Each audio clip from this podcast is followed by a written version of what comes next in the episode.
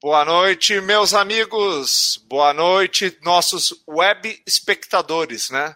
Porque nós estamos agora nessa nova modelagem. Hoje é quinta-feira, 1 de outubro de 2020. Outubro, hein? Estamos terminando o ano. E agora são exatamente 20 horas. Essa aqui, como vocês bem sabem, é a Rádio Web, marcou no esporte, é uma rádio experimental, é uma rádio nova, é uma nova modelagem. Né? E esse aqui é o nosso programa, né? O nosso programa de interação falando sobre medicina esportiva, o Marcou Medicina Esportiva. Eu sou o Dr. Funchal e eu tenho um prazer imenso de estar junto com todos vocês, né? E então todos novamente sejam muito bem-vindos. Lembrando a todos vocês que nós estamos em todas as plataformas digitais. Nós estamos no Instagram, Twitter, Facebook, YouTube. Né? Nós estamos em várias plataformas de áudio, Spotify. Né? Vocês, podem nos escutar, vocês podem nos escutar aí pela rádio web, ou seja, mais de oito plataformas de áudio possíveis para você poder, você poder nos escutar quando você quiser. E eu tenho o prazer inenarrável de dividir todas as quintas-feiras à noite os microfones com a fisioterapeuta Andresa Garrett. Garrett, pessoal, é com dois T's. Andresa, muito boa noite, um prazer estar aqui novamente com você. Você que está fazendo anos, hein? Meus parabéns. Andresa Obrigada, é uma batalhadora, está fazendo aniversário hoje e quer trabalhar.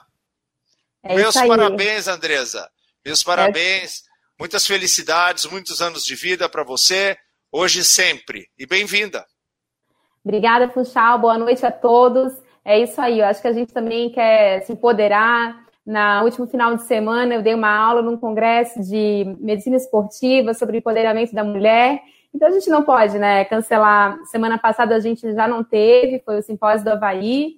A gente acho que não pode perder esse profissionalismo, essa pegada. E realmente é um programa que eu não estou aqui só para trabalho, eu acabo me divertindo. Eu gosto muito de aprender e de estar falando de medicina esportiva. Estamos entre amigos, eu acho que todo mundo sente nesse programa, que a gente está super descontraído, se divertindo e aprendendo. É isso aí, né, Fujão? Não, com certeza absoluta. Isso aqui é para nós também, além de um trabalho sério que a gente faz, é uma diversão, sem dúvida nenhuma. Por isso que nós estamos aqui.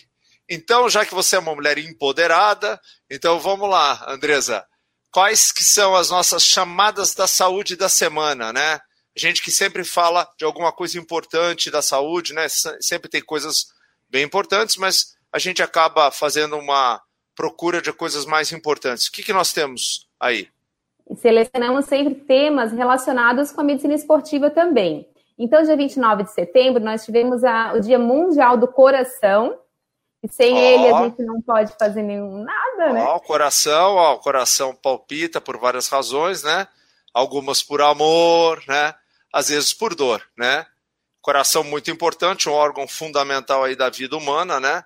Muito importante a gente celebrar isso, celebrar junto com também aqueles que cuidam do nosso coração. Nossas e... esposas, né? É. E dia 1 de outubro é, a gente comemora o Dia Nacional e Internacional do Idoso. Que, que é também é, é, uma coisa bastante importante, né? A gente falar de idosos, né? Você tem bastante experiência, né, Andresa? Você acaba tendo muitos cuidados, né? Você que é fisioterapeuta, faz até o teleatendimento, você já teve oportunidade de nos falar sobre isso daí, né? Um dia bem importante, né? Para reverenciar os nossos pais, nossos avós, né? E todos aqueles idosos que tem no país. O Brasil é um país que está envelhecendo, né? É, a nossa pirâmide está é, tá mudando e a gente olha hoje para os idosos, atende realmente, dá para ver muita diferença nos que se cuidaram, do, nos que tiveram cuidados com a medicina, com a fisioterapia e os que não tiveram. Então, é muito prazeroso a gente poder ajudar essa população. E o que mais? E Outubro Rosa, e para começar esse mês, a gente agora vai para o Minuto da Saúde com a doutora Camila Pazin. Oi, pessoal, tudo bem? Eu sou a doutora Camila Pazin, dentista, e estou passando aqui para falar com vocês sobre sensibilidade nos dentes. Muitos pacientes apresentam sensibilidade, às vezes, em um dente só, e conseguem determinar Doutora, é nesse dente que eu sinto a minha sensibilidade. Alguns pacientes, eles sentem quase que de uma forma generalizada. Eu sinto sensibilidade nos dentes. Eu não consigo tomar uma coisa gelada, por exemplo. Só que a questão que a sensibilidade ela pode ser multifatorial. Então, vários fatores que podem estar desencadeando essa sensibilidade. Considerando isso, é de extrema importância passar por uma avaliação clínica com um profissional para que esses fatores sejam identificados e apontados e de uma forma conduzida para o tratamento da sensibilidade. Tá certo? Qualquer dúvida, tô Legal, Camila, sempre com uma dica muito bacana para nós, né, Andresa? Falando aí da muito saúde bacana. bucal. E ela tem uma voz linda, ela deveria, ela sim deveria fazer um programa aqui no Marcon no Esporte. Ah, ai, ela fala super bem. Tá, tá me derrubando, Pega ela, Fabiano. Não, Andresa não, tá me derrubando, eu tô querendo Fabiano. trazer mais mulheres, não, ah, Fabiano. tá tô... me derrubando aí, a Andresa tá querendo puxar meu, meu tapete. Nem pensar, é porque tô falando da minha voz, na verdade. Ah, eu... sim. Tem vamos muita lá. dificuldade de ouvir, mas vamos lá. Andresa, fala uma coisa para mim. Você, você gosta de, de puxar ferro ou não? Puxar ferro ou musculação? Não, né, Andresa? Andresa, você é uma mulher fina, né? E, e eu, às vezes, derrapo com você, né? Não, estou falando musculação, aquele exercício ah. é, resistido, né? É, você gosta desse tipo de exercício ou não? Eu acho bem legal, bem interessante como complemento, porque é uma atividade metabólica anaeróbica diferente da aeróbica que a gente está acostumado a fazer. Hum, falou bonito, Andresa. Ah, agora sim, hein? Eu também acho, acho a musculação uma coisa super importante, é uma atividade física de, de suma importância em várias idades, né? Eu acho que a gente tem que até aprender bastante com exercícios resistidos, exercícios de musculação, né? Existem uma modalidade bem grande, né? E você, o que você acha disso? Eu adoro, inclusive adoro variar nessas modalidades. Eu acabo enjoando e eu acho que o nosso corpo precisa de diferentes estímulos. Então eu vario com um pouco de musculação, um pouco de pilates, mas realmente é muito importante. Bom, então você vai adorar, viu? Porque o nosso convidado de hoje, nós sempre temos um convidado especial. A gente sempre prima em trazer pessoas que são especialistas nos assuntos que a gente quer abordar e hoje não é diferente, né? Porque nós temos como convidado o professor doutor Alberto de Castro Pocchini, né, que é professor adjunto do Departamento de Ortopedia e Traumatologia da Grande Unifesp, né, Escola Paulista de Medicina. Ele é chefe da disciplina de Medicina Esportiva, Atividade Física da Escola Paulista de Medicina Unifesp. É mestre, doutor, tem pós-doutorado, viu, Andresa? Viu? Ele tem pós-doutorado lá no SET, em parceria com a Psicobiologia, também da Unifesp, fellowship nos Estados Unidos, na, em, na Carolina do Norte, certo? Em vários outros locais. Já participou de inúmeras atividades né, ligadas tanto de forma nacional como internacional de, de grupos relacionados à cirurgia do ombro, cotovelo, medicina esportiva, é médico da Confederação Brasileira de Levantamento de Peso Básico, ou seja, um super especialista para a gente conversar muito sobre esses assuntos. Doutor Alberto, um prazer imenso estar com você aqui nesse nosso programa, né? Seja muito bem-vindo, uma boa noite. Boa noite, Funchal, muito obrigado pelo convite, boa noite, Andressa. Fiquei muito feliz de ouvir o que você disse com relação essa questão do compromisso seu com essa com essa atividade que vocês têm hoje, mesmo no dia do seu aniversário. Parabéns, eu acho que a gente está sempre aprendendo com, com esses comportamentos. Legal, doutor Alberto. A gente, realmente, eu coloquei bastante na balança, o Funchal me deixou muito à vontade, Andresa, teu aniversário. E, nossa, a gente, quando faz o que gosta, é só uma hora, a gente consegue se organizar, e eu acho que é, é muito importante isso na, na, vida profissional da mulher, né? Eu também sou mãe, então são vários fatores que interferem, mas a gente está aqui para falar na sua experiência profissional, de aprender coisas tão interessantes. E depois dessa apresentação toda do Funchal, eu já estou cheia de perguntas e curiosidades, e uma delas é essa questão da psicobiologia. E gostaria que o senhor pudesse explicar para a gente o que, que seria essa especialidade. Essa, essa deu questão da ouvir? Deu, deu, ouvi uma boa parte.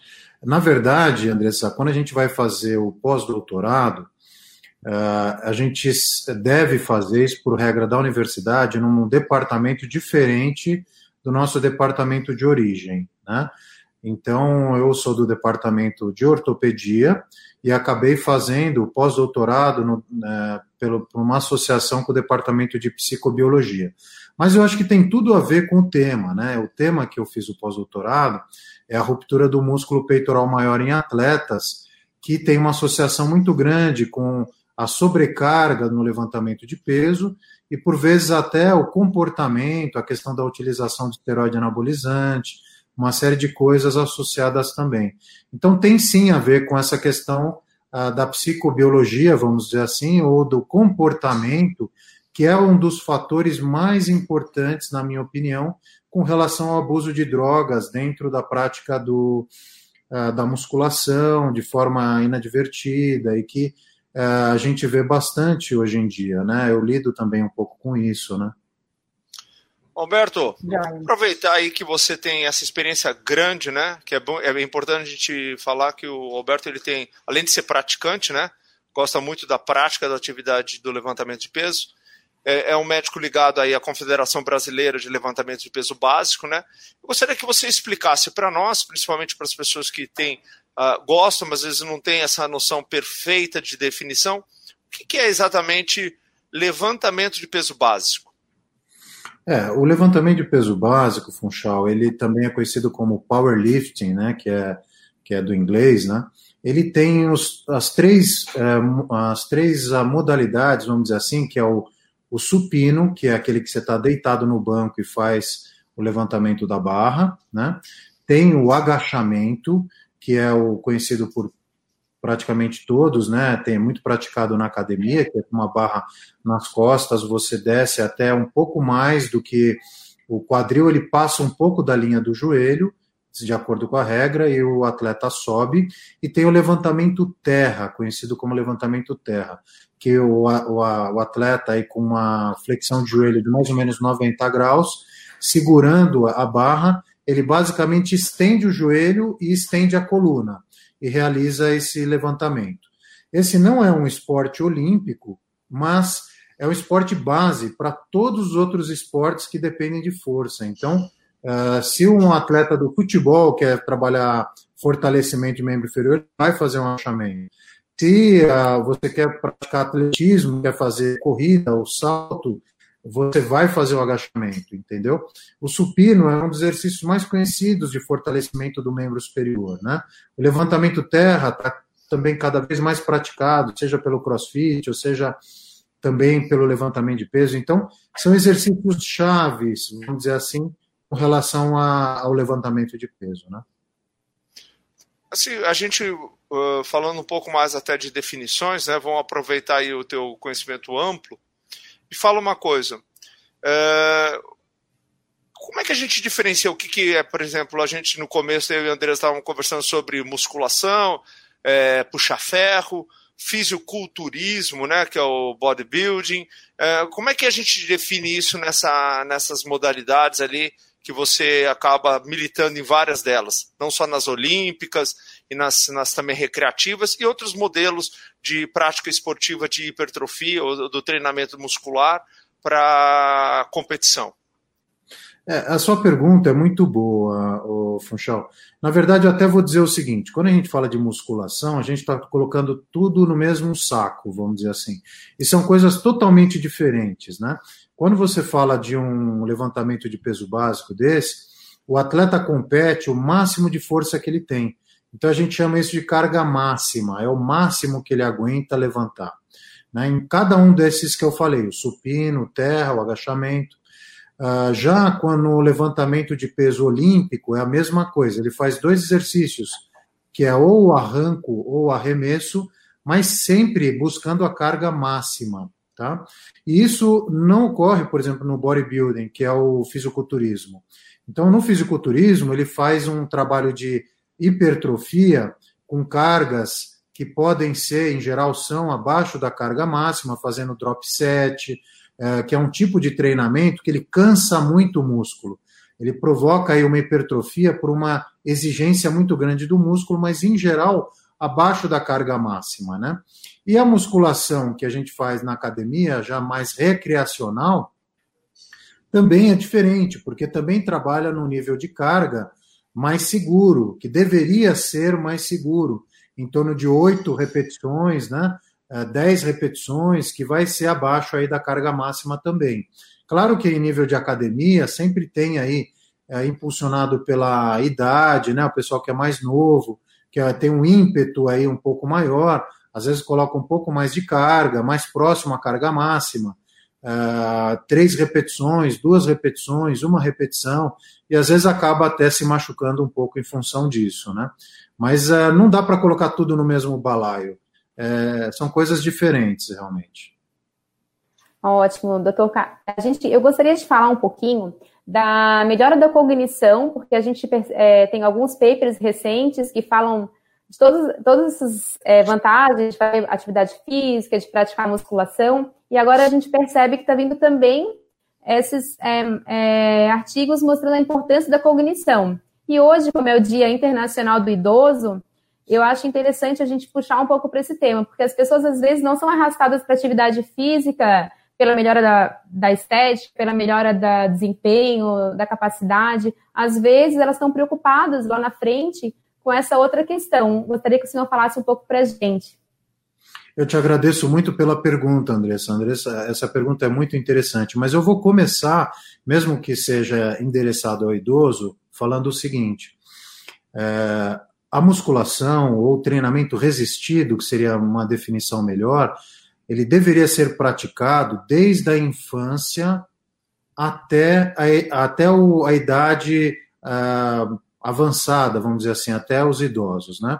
Isso é um mito muito grande de que a criança não deve fazer o treino resistido, tá? Que tem que ser colocado por terra o quanto antes, porque as crianças sofrem de sedentarismo, obesidade, uma série de coisas por não poder praticar vários tipos de atividade física. Uma delas é a musculação. Tá?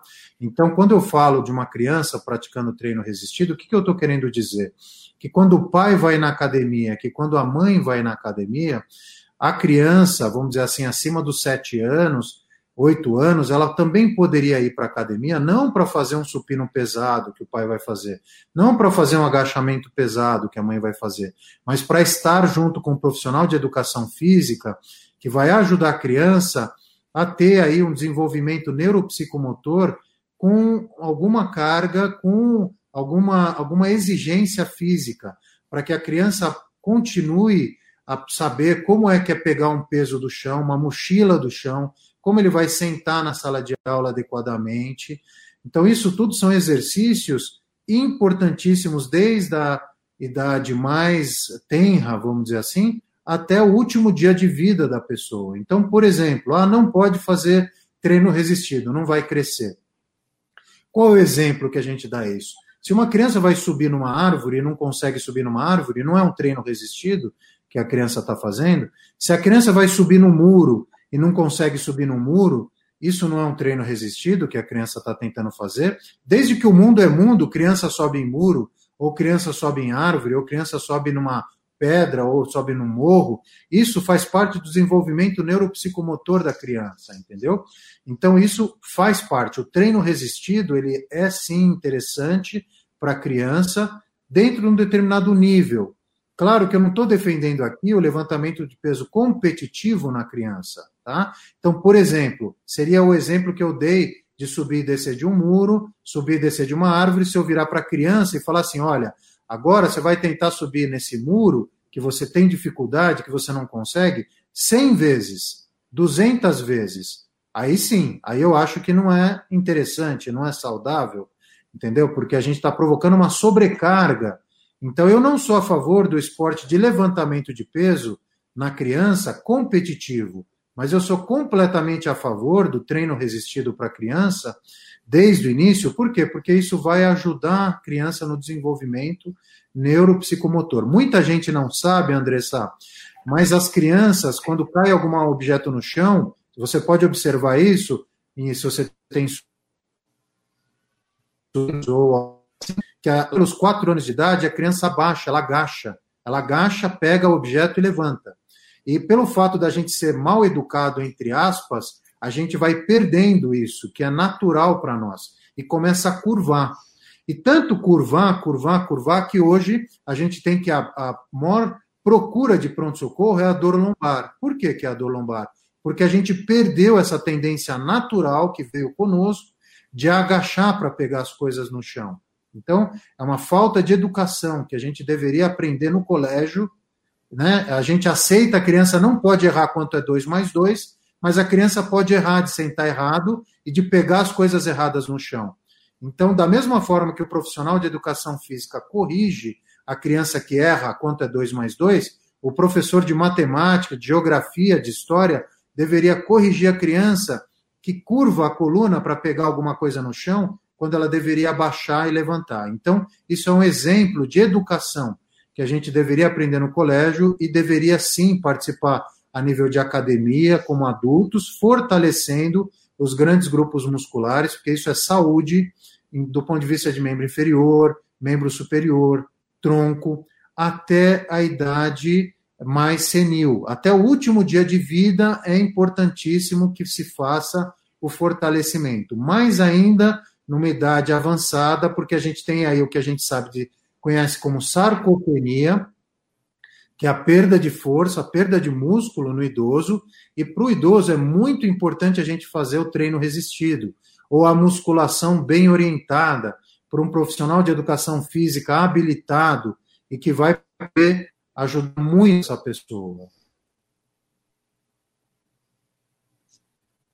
Muito bem. Excelente. Excelente. E não é só uma questão de, de saúde, eu acho que até uma questão econômica, porque se lá na frente vai dar problemas de saúde na lombar, a faltas ao trabalho, a pessoa não vai conseguir nem render, nem trabalhar diante de uma crise. Então é um problema muito sério e eu acho que a nossa saúde pública poderia ter mais programas nesse sentido. Sim. Muito legal, muito tá legal, Alberto. A gente está tentando, Andressa, via colégios, a gente tem vários projetos sobre isso, né? O Funchal ele, ele sabe um pouco disso, vários projetos para escola.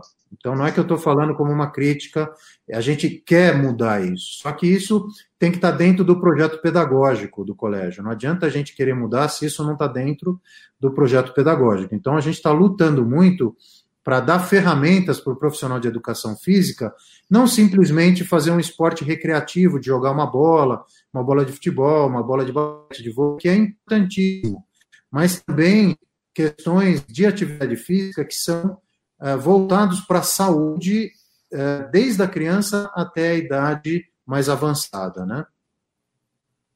Ah, bem, bem bacana. Eu acho que é bem importante a gente discutir esses assuntos, porque esses assuntos, às vezes, eles ficam realmente é, muito mal discutidos e fica, às vezes, aquele entendimento, por exemplo, que musculação não é bom para criança, né, atividades desse tipo não é bom para criança, e a gente percebe que, na verdade, modelagens e, lógico, metodologias específicas para criança, elas não são só boas, como elas ajudam no desenvolvimento. E falando um pouco mais desse assunto, uh, Alberto, você que conhece muito bem esse tipo de treinamento, esses ambientes, me diga uma coisa, com relação a, ao aspecto da, da academia em si, o ambiente de academia e equipamentos. Isso é uma coisa importante? Você acha que quando você vai fazer, por exemplo, a gente tem vários uh, indivíduos que estão nos escutando, que querem fazer um treinamento numa academia, e às vezes pensam assim, puxa, eu vou pagar mais, vou pagar menos. Isso é importante de verdade ou isso, na verdade, é merchandise? Acho que isso é... tem importância? Então, Funchal, eu agradeço novamente Você que treina, né? Você que e... treina, que você gosta e... de treinar, tem experiência e... no treinamento. Funchal, a, Andressa me fez perguntas espetaculares e você também está me fazendo perguntas espetaculares. Eu não sei se vocês combinaram de, de dessas perguntas espetaculares, mas eu agradeço. Na verdade, por que, que eu estou dizendo que essas perguntas são espetaculares? Vou te dizer. Porque dentro das academias a gente tem vários tipos de aparelhos, desde aparelhos de peso livre até máquinas, até máquinas que trabalham grandes grupos musculares, até máquinas que trabalham um músculo só. Isso é importante, é importantíssimo. Por quê? Porque se você tem uma pessoa que adora fazer musculação, ele pode treinar um músculo por vez, ele pode treinar, fazer um treinamento muito específico, né? É, que nem sempre é tão assim voltado para a saúde, é muito às vezes voltado para a estética. Mas tem aparelhos também que trabalham grandes grupos musculares. Isso é interessante, é por quê? Porque se a pessoa não gosta muito de musculação e está indo lá mais para um fortalecimento básico, por que, que ele vai treinar um músculo de cada vez se ele pode fazer um treinamento voltado para grandes grupos musculares? Então, vou dar um exemplo para você. Se a gente quer treinar membro superior, mas não gosta muito de academia e quer fazer só uma, um fortalecimento para a saúde, se você fizer um exercício de empurrar, um exercício de puxar e um exercício de fortalecimento de deltoide, por isso três exercícios, você já está ajudando muito o corpo. Você vai ter lá um treinamento de 20 minutos que você consegue fazer duas, três vezes na semana. Você não precisa ir todo dia na academia para fazer uma hora de musculação. Voltado para a saúde, é isso que eu estou querendo dizer, entendeu? O que, que você teria que enfocar? Teria que conversar com um profissional de educação física e falar: olha, eu não gosto tanto de musculação, eu quero ir lá e quero fazer exercícios de grande grupo muscular que na verdade são os grupos mais funcionais que a gente depende no dia a dia, entendeu?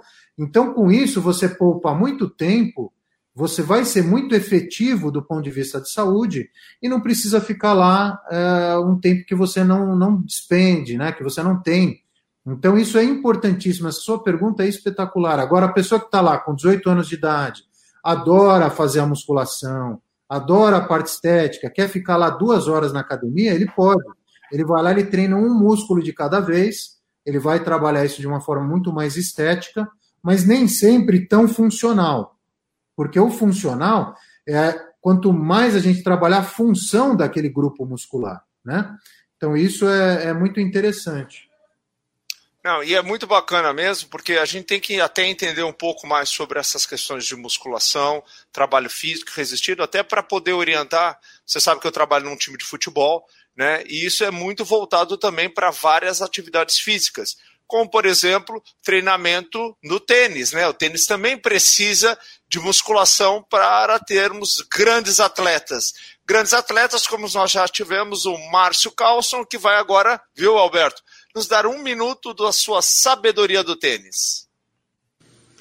Papo de tenista no Minuto do Tênis. Pessoal, tudo bem? Vamos falar de Roland Garros que está acontecendo essa semana e semana que vem, mas especificamente do nosso tenista do Brasil. Thiago Monteiro venceu nesta manhã a segunda rodada de simples no torneio, o melhor resultado dele até hoje nesse tipo de competição. Luiz Stefani venceu a primeira rodada de duplas, assim como Marcelo Melo e Bruno Soares também avançando já para a segunda rodada. Infelizmente, o único uh, representante do Brasil em duplas que acabou perdendo foi Marcelo Demoliner. Bom, vamos acompanhando todos os resultados e passando as informações aqui. Um abraço a todos e boa sorte. Márcio, sempre uma bela dica. Márcio Carlson, que foi um grande atleta, um grande tenista aí, catarinense, né? Jogou aí ao lado de outros grandes atletas como o Guga, né? E sempre trazendo uma diquinha aí para nós, né?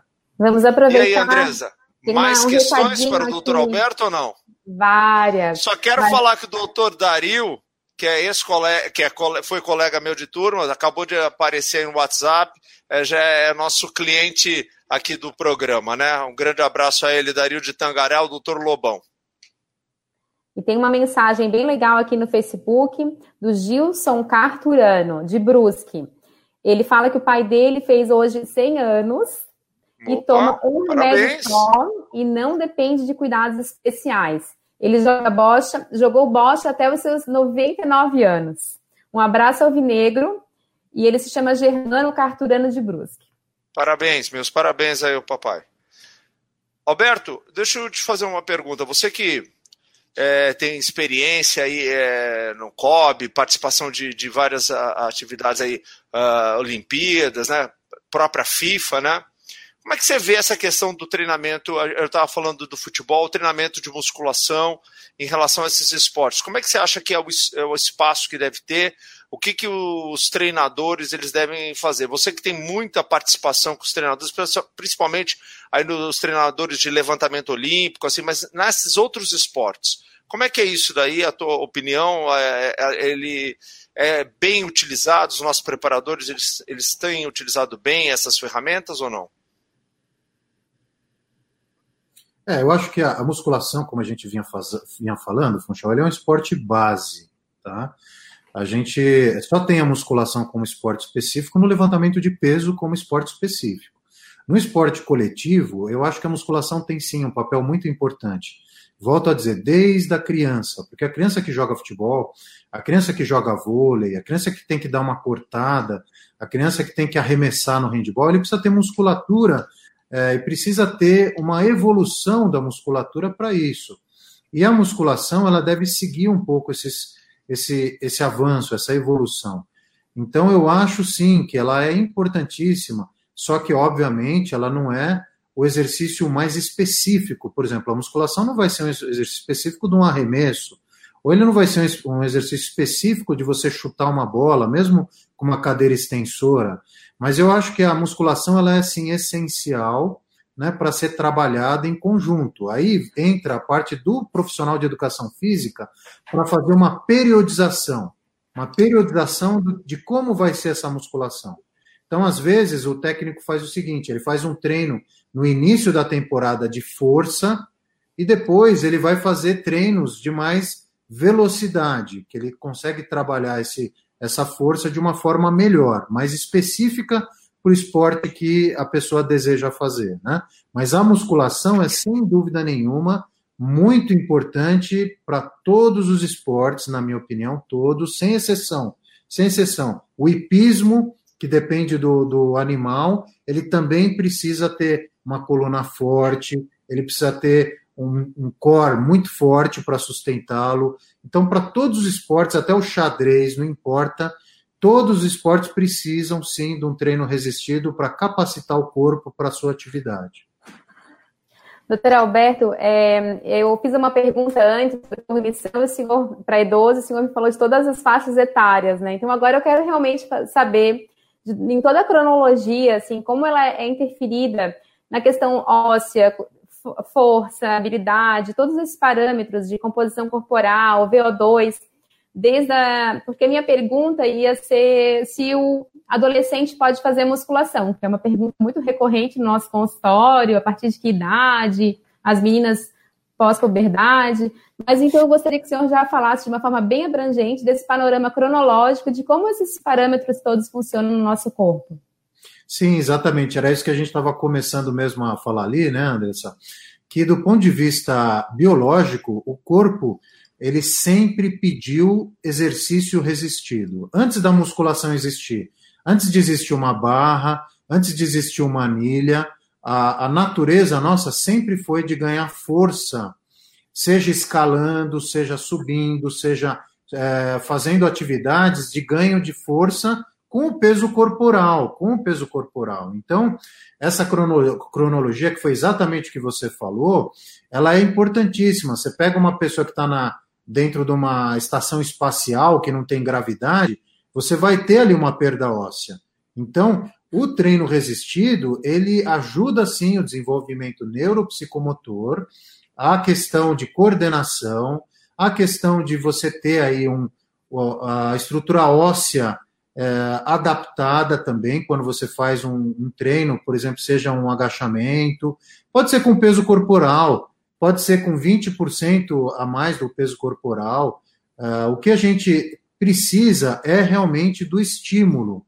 O estímulo que ele vai crescendo, como a gente já falou, desde, uma, desde criança até uma idade adulta. Agora, isso que você chamou a atenção é muito interessante. Qual é a idade para entrar numa academia? em geral, é, são 14 anos de idade. Baseado em quê? Não sei. Eu ainda não consegui, ninguém me respondeu essa pergunta até hoje. Eu, eu não sei quem foi o gênio que criou essa idade de 14 anos, pode entrar na musculação ou não. Entendeu? Pode até ter sido um médico que tenha dito isso para alguém, não sei baseado em quê. Entendeu? Porque, na verdade, não existe essa questão. A gente está. Isso não, não é o doutor Alberto que está falando. É, são vários estudos uh, que vêm até da sociedade americana que pedem o exercício resistido ah, para idade acima de 10 anos de idade, acima de 7 anos de idade. O que a gente tem que ter é bom senso. Né? Você não vai pegar um peso de 5 quilos, vai dar na mão de uma criança de 7 anos de idade, vai virar as costas, que ela vai deixar o peso cair no pé dela. Por quê? Porque a criança é mais desatenta, a criança não presta tanta atenção, uh, não é tão focada como adulto. Então, o que, que você precisa? É o que eu falei, de um profissional de educação física qualificado, junto com essa criança dentro da academia. E aí ele vai fazer um treino mais, uh, vamos dizer assim, lúdico, de correr, de pular, de fazer coisas. Junto com isso, ele mescla um treino de agachamento com peso corporal, ou com um pezinho pequeno, um kettlebell, ou alguma coisa assim. Então, o que está faltando é bom senso para as pessoas, entendeu? E responsabilidade. Então, é isso que tem que haver. A academia, ela ganharia quanto do ponto de vista financeiro se ela pudesse incluir ah, crianças a partir de 10 anos de idade? E a sociedade ganharia quanto de poder levar o filho que tem 10 anos de idade para fazer esse estímulo à atividade física e ele não ir sozinho? Então, eu vou te dar um exemplo prático. Eu não vou falar o nome do clube, que eu tenho em São Paulo, porque eu acho que não seria adequado. Mas eu ia treinar, uh, ia lá fazer minha musculação, a minha filha e meu filho ficavam lá em cima me, me vendo, no tablet, no celular, na internet, porque não podiam entrar enquanto eu estava treinando. Quer dizer, é um absurdo, é um absurdo isso, entendeu?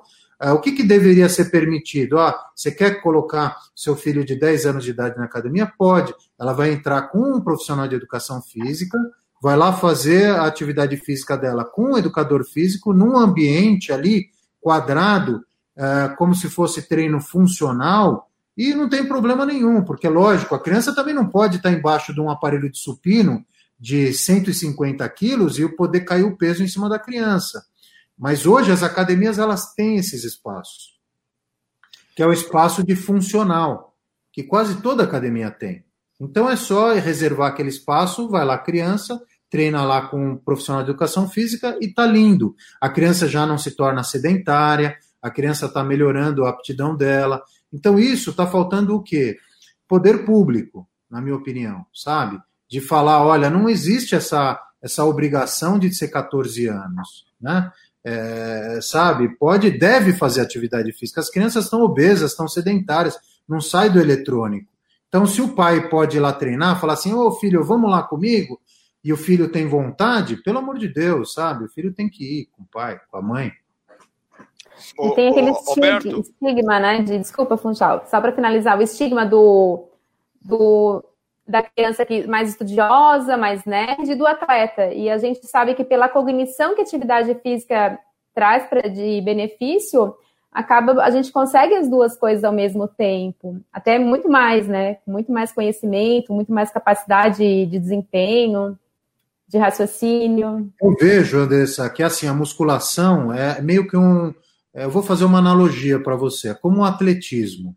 A musculação ela é muito inclusiva, porque o gordo pode fazer, o magro pode fazer, o idoso pode fazer, o, a criança pode fazer, qualquer um pode fazer, entendeu? É como o atletismo, ele é muito inclusivo. E essas coisas devem ser ferramentas muito importantes para nós num momento como esse que nós estamos, porque quem não tem filho não sabe, mas quem tem filho sabe que as crianças hoje em dia elas começam a jogar no eletrônico, ela não tem um horário para parar. Se deixar, eu quero dizer, se deixar, ela Lógico. fica lá o dia inteiro. Então isso atrapalha no estudo, atrapalha na concentração, atrapalha uma série de coisas. Não que o jogo é ruim, que não pode ter o videogame, que não pode ter o eletrônico, pode. Mas é que ele é tão interessante, ele é tão convidativo, ele é tão sedutor se você deixar, a criança não sai de lá.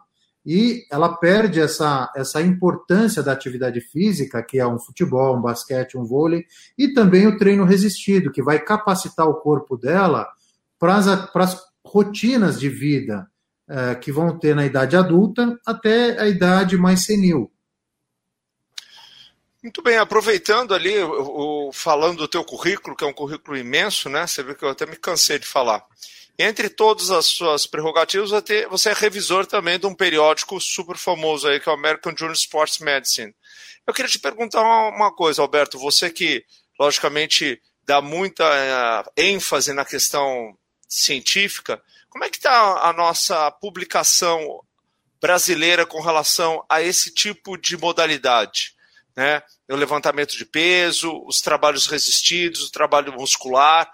Como é que é as nossas publicações brasileiras com relação a isso daí? E vou aproveitar já fazer uma segunda pergunta para você. É, como é que está o nosso treinamento em relação a isso aí nas questões de modalidades olímpicas e paralímpicas, que eu sei que você tem muita, muita experiência também. Sim, é. então, do ponto de vista de pesquisas, de publicação, nós estamos avançando sim, é, Funchal, cada vez mais, né? Você acompanha o nosso trabalho, por exemplo, das publicações aí do peitoral maior e orientações com relação a cuidados com relação ao levantamento de peso. A gente tem muitas publicações a nível internacional, né? É, da parte dos profissionais de educação física também. A gente tem um jornal que se chama Journal Strength Conditional Research, que é da Sociedade Americana de, de, de Musculação, que muitos trabalhos brasileiros são publicados lá. Né?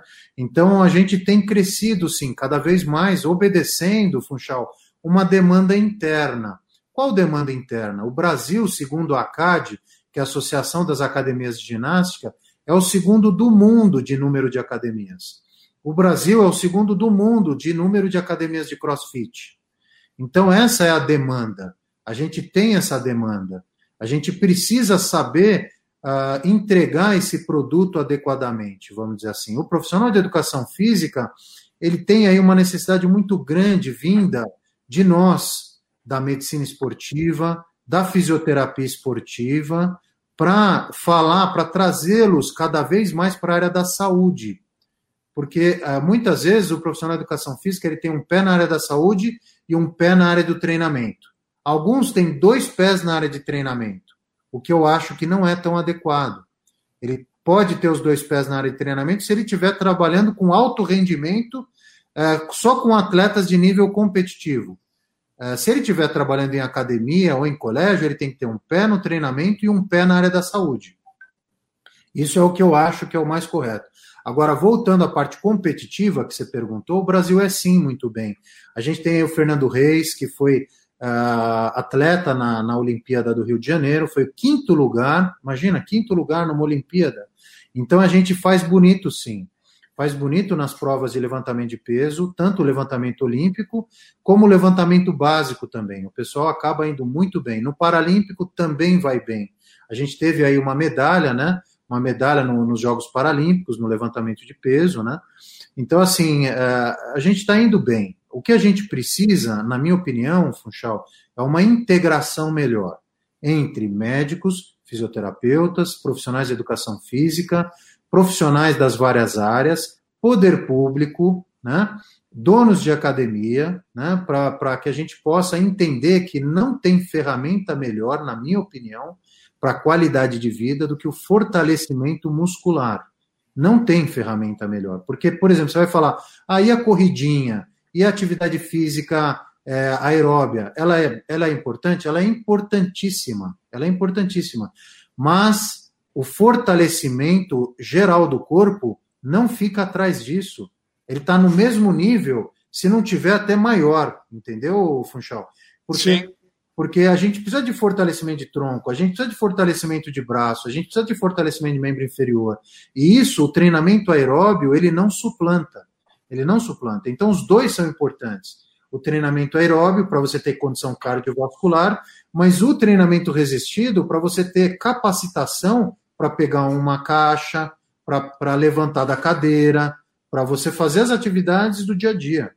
É, eu acho que nós, ortopedistas, acabamos tendo uma, uma noção muito grande com, em relação a isso daí, porque a gente pega muito paciente, às vezes idoso, e a gente percebe, por exemplo, que a falta do fortalecimento muscular ela é uma incapacidade, na verdade, de independência. O indivíduo não consegue nem se levantar por causa de força muscular. Isso já é um problema muito sério. Até para coisas muito, muito básicas, assim como, por exemplo, higiene, né? Uh, e assim, eu, eu queria que você falasse um pouco, porque isso também é um capítulo muito importante com relação ao treinamento. Você falou bastante, eu acho que você já passou bastante a mensagem, mas é, eu gostaria que você falasse um pouco sobre a utilização de esteroides anabolizantes no treinamento físico. Eu queria que você passasse uma mensagem para nós. Eu, queria, eu gostaria que você falasse um pouco sobre isso. Você tem experiência também. É, como é que é isso daí? E em relação às lesões do peitoral maior também, como é que foi esses teus trabalhos em relação a isso? É, veja, o, quando a gente fala de esteroide anabolizante, quando a gente fala de testosterona, a gente está falando do quê? A gente está falando uh, de uh, do que diferencia, vamos dizer assim, o homem e a mulher, vamos dizer assim, né? Então, o homem ele tem aí, a gente sabe que tem a testosterona. Essa testosterona ela faz o quê? ela aumenta a musculatura, ela aumenta boa parte do que o homem tem da questão da agressividade, da questão bélica. Então, uh, o que existiu ao longo dos anos, isso vindo desde a utilização nas guerras, nas guerras mundiais, então é óbvio que o esteroide anabolizante ele foi uma ferramenta utilizado até durante o, esses períodos bélicos para dar o quê? a pessoa se cansa menos, ela é mais agressiva, ela é mais forte. Então, ela vem um pouco dentro dessa, dessa questão, que talvez naquele contexto até fosse aceitável, né? Mas aí ela veio para o esporte, para o esporte competitivo. Para quê? Para ter uh, uma questão política também, de quem vence mais, quem tem mais medalha. Então, isso tudo, Funchal, ele é uma questão cultural, educacional. Né? Se você tem lá um profissional de educação física, quando o menino de 17 anos de idade, que ele acha que ele é muito magro e ele quer ser forte, e ele quer é, impressionar, vamos dizer, seja A, B ou C, com a, uma questão física, se ele encontra um profissional de educação física que olha para ele e fala assim: olha, é importante sim você ter uma musculatura boa, um corpo legal, mas eu acho que a gente não deve querer uh, enganar o seu corpo com relação ao uso de uma substância que depois vai confundir o seu corpo ao longo de, de vários anos. Então, a minha visão com relação ao esteroide anabolizante é isso, ele é muito sedutor. Inclusive para os adolescentes, né? Que eles se sentem, eles têm todas aquelas aquelas questões psicológicas, né? Pô, sou muito magro, ou a menina que acha que ela devia ter um bumbum maior, uma coxa mais bonita. E às vezes a ferramenta, muitas vezes é o esteroide anabolizante. Mas ele tem o seu preço, né? Como tudo, ele tem o seu preço. Então, muito se fala, ah, o esteroide anabolizante vai dar um tumor de fígado, ah, na mulher ele vai deixar a voz mais grossa, no homem ele vai dar alteração é, de ereção ou de alterações outras. Mas eu acho que o principal problema é o psicológico. É o psicológico. Porque a pessoa ela começa a utilizar essas substâncias, ele fica de uma forma que ele prefere morrer às vezes do que voltar a ser como ele era antes. Entendeu? Isso as pessoas falam um pouco disso. E a gente tem dois mestrados lá falando disso, da questão psicológica do uso do esteroide anabolizante. Então, isso é um problema. É um problema no esporte e é um problema na atividade recreativa. Então, o que a gente precisa para combater isso, Funchal, é o quê? É o médico que vai falar: olha, uh, isso não é a parte mais importante para você da sua vida. Você precisa de ter uma boa relação interpessoal, você precisa ter os seus hobbies, você precisa ter mais segurança uh, da, da sua questão profissional, entendeu? É um, uh, são vários fatores né, que coíbem isso, na minha opinião, entendeu? Então precisa ter o médico, precisa ter o fisioterapeuta, precisa ter o profissional de educação física, né? Quando a gente fala de esporte competitivo, aí é outra questão. Porque a gente até tem um estudo publicado na, na numa revista que era Sports Medicine lá, lá americana, em 96, que ela falava o seguinte: duas perguntas. Você vai tomar anabolizante e ninguém vai saber. Você tomaria? É, isso atletas olímpicos, não só de levantamento de peso, uhum. todas as modalidades. 50% falava que sim. Não, não, desculpa. 90% dizia que sim. Aí fazia a segunda pergunta, que era o seguinte: é, você vai tomar esteroide anabolizante, você vai conseguir ser o melhor do mundo na sua modalidade, só que depois de cinco anos é possível que você morra. Você tomaria? Mais do que 50% disseram que sim, que tomariam. Por quê? Porque a pessoa está tão empenhada em ser o melhor naquilo que às vezes ele até abdica da saúde dele para ele conseguir chegar naquele objetivo. Então, isso foi publicado na Sports Illustrated, que era uma revista famosa americana, né? Isso foi publicado em 96. Isso reflete um pouco o quê? O atleta competitivo, às vezes, ele está tão focado naquilo que ele quer ser que às vezes ele esquece da saúde dele. Claro que depois ele vai se lembrar disso, porque vai ter um preço a ser pago, né? A nossa posição é um pouco essa, o Funchal. Muito, muito interessante isso daí. Essa pesquisa eu também já tive a oportunidade de ler. Ela é uma pesquisa, na verdade, que te traz, é, te remete algumas coisas a pensar e até se preocupar, né? Porque, na verdade, o esporte de alto rendimento, ele, ele seduz muito, né? E, às vezes, chegar por caminhos mais rápidos, ele é bastante perigoso, né? Uh, eu queria te fazer uma pergunta sobre uma coisa que a gente vê. Eu, eu gosto bastante de musculação como, como um estudo, como atividade também. Uh, eu acho, com certeza, tudo que você falou, eu fiquei até muito satisfeito, porque é muito que eu acredito mesmo. Então, vindo de você, que é um cara que é super especializado, me deixa mais tranquilo, até mais confiante.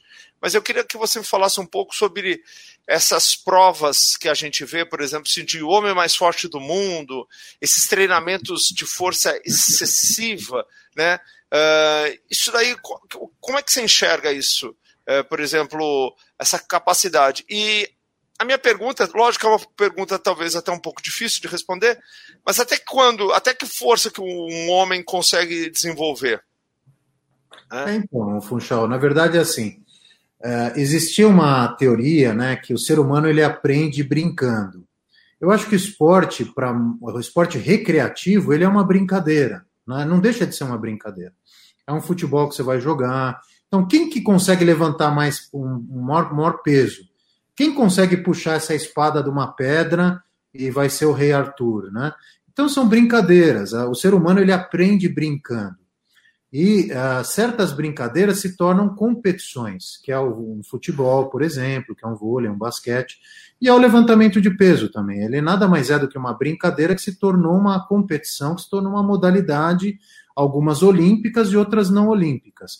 Esse do homem mais forte do mundo é o que você falou, ele não é uma modalidade olímpica, é uma competição, mas ele visa isso, ele visa, ele tem lá toda uma regra, ele tem lá é, toda uma, uma questão que envolve a pessoa que quer se candidatar, que quer se inscrever, ele tem que atender uma série de uh, preceitos ali para ele poder competir.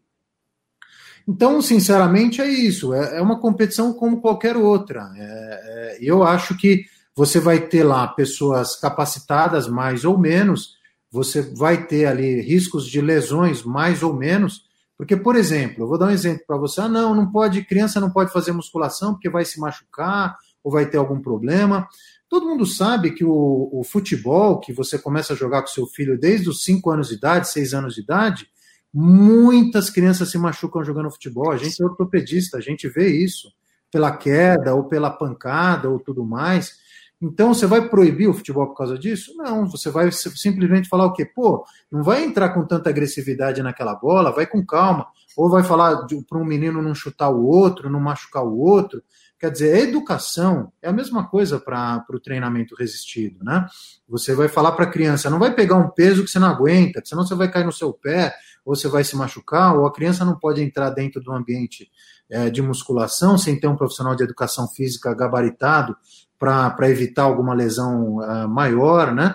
Então, essa é a visão, é a minha visão, entendeu, Funchal? Excelente. Dá, eu acho que dá tempo de uma última pergunta, produtor. Será que dá? Eu acho que ele vai dizer que dá, né? Não, eu dá sim. que eu falasse um pouco para gente. Eu também né? quero falar uma última. Também quero fazer é. mais uma pergunta. A gente na fisioterapia, na medicina, encontra muitos pacientes lesados, né? E um dos fatores que podem estar contribuindo a falta de musculatura e percebemos muitos, muitos pacientes com a hiperfrouxidão ligamentar. Gostaria que falasse um pouquinho da, do treino resistido para esses pacientes. Espetacular, Andressa. Obrigado pela pergunta. A pergunta é o seguinte: a pessoa que tem a frouxidão ligamentar, ele já nasceu, a natureza fez com que ele fosse mais móvel. Isso é importante no ambiente da musculação? Muito importante, Andressa. Ainda bem que você me fez essa pergunta. Quem tem a frouxidão ligamentar, não deve trabalhar uma amplitude articular muito grande, que isso pode provocar dor ou limitação ou algum problema. O que, que a gente está falando? Você vai fazer o PEC deck, que é aquele que fica lá atrás e a pessoa tem frouxidão ligamentar, não deve fazer lá atrás. Deve colocar o ajuste um pouco mais na frente. O puxador que você gosta de fazer aqui atrás e o ombro da pessoa vai quase que deslocar, não deve ser feito, deve ser feito na frente, então um puxador na frente. O desenvolvimento, em vez de fazer lá atrás, fazer na frente. Porque isso você corrige aquele estímulo da articulação de dor, de apreensão, de desconforto, né? Então tem sim, foi ótima a sua pergunta. O profissional de educação física tem que saber disso. Quem tem frouxidão ligamentar não deve trabalhar o fortalecimento muscular em amplitudes articulares muito amplas, porque ele vai sentir desconforto e vai ter dor. Eu vou aproveitar, ainda acho que dá tempo de fazer mais uma perguntinha. Uh, não poderia deixar de fazer essa pergunta para você. É com relação ao Covid, né? E a prática de academias e utilização de máscara, né? Como é que você vê isso daí? Ótima pergunta também, Funchal, para finalizar. É o seguinte: nas academias, e eu já estou treinando também, eu estou indo na academia, levo minha filha, que agora, felizmente, ela fez 14 anos, e eles não podem mais negar de eu entrar lá na academia com ela. Então, como eu vejo? Eu acho o seguinte: eu acho que um exercício de alta intensidade é muito difícil de você fazer de máscara. Então, eu acho que a academia ela é uma ferramenta muito boa para nós agora com distanciamento social, limpando os aparelhos todos, né? Mas é, de média intensidade para baixa intensidade. O que, que seria isso? É você dar uma corridinha, um trotezinho leve, entendeu? Ah, vou fazer um hit. Poxa, é difícil você fazer isso na academia agora com máscara. Então, acho que é o bom senso, entendeu, Funchal? Eu acho que não é bom fazer exercício de alta intensidade de máscara. Ninguém consegue fazer isso. Aí o indivíduo tira a máscara, começa a respirar lá todo mundo, é inadequado isso, na minha opinião. Então, a academia pode abrir? Eu acho que pode abrir, mas não para exercícios de alta intensidade. Isso eu não vejo como fazer com máscara. Sem dúvida. E, Andresa, chegamos ao nosso final, hein, Andresa? Infelizmente. Chegou muito rápido. três minutos, senão o produtor vai falar: não pode, vocês estão passando do horário. É muito conhecimento, doutor, doutor Alberto. Puxa a minha, a sua não, Andressa. Não, nós já estamos aqui ansiosos para cantar parabéns.